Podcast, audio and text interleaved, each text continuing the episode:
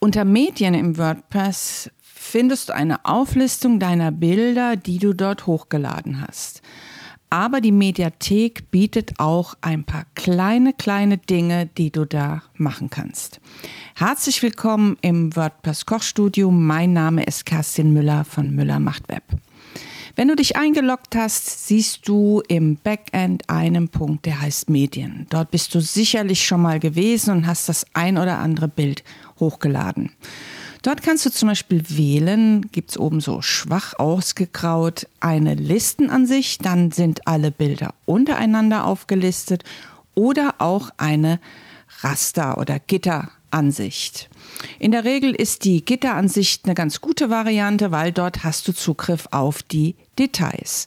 Wenn du jetzt ein Bild klickst, hast du die Möglichkeit, dieses zu bearbeiten. Also als erstes solltest du dort weil du natürlich suchmaschinenrelevanten Content erstellen möchtest, den Titel und den Alternativtext dort hinterlegen. Und das sollte durchaus etwas sehr Sinnvolles sein. Es macht übrigens Sinn, auch schon den Dateinamen tatsächlich ähm, so zu benennen, so dass er auch SEO-relevant ist. Das heißt, du füllst also auf jeden Fall hier den Titel aus und den Alternativtext und dann hast du noch die Möglichkeit, eine Beschriftung und eine Beschreibung zu machen. Das ist vor allen Dingen die Beschriftung. Wenn du dort etwas reinschreibst, dann erscheint normalerweise unter dem Bild quasi eine Unterschrift und in der Beschreibung, das wäre quasi, wenn du barrierefreie Seiten erstellst, die Beschreibung für den Screenreader, die der Screenreader zum Beispiel einem Blinden ausliest. Also wenn du, ähm, wenn es für dich wichtig ist, dass deine Seite barrierefrei ist. Diese Sachen kannst du dort hinterlegen. Unter dem Bild selbst findest du jetzt einen Button, der heißt Bild bearbeiten. Wenn du den klickst, hast du die Möglichkeit, ein Mini, Mini, Mini, Mini, Mini Photoshop ähm, zu bekommen. Das heißt, was du dort machen kannst, du kannst das Bild zuschneiden, du kannst das Bild skalieren, du kannst einen neuen Bildausschnitt wählen, du kannst es drehen nach rechts, nach links, du kannst es spiegeln. Du kannst es horizontal spiegeln, du kannst es vertikal spiegeln, aber viel mehr kannst du dort nicht machen. Das ist wirklich eine Notfallbildbearbeitung. Du kannst also hier kein Kontrast oder irgendwas machen.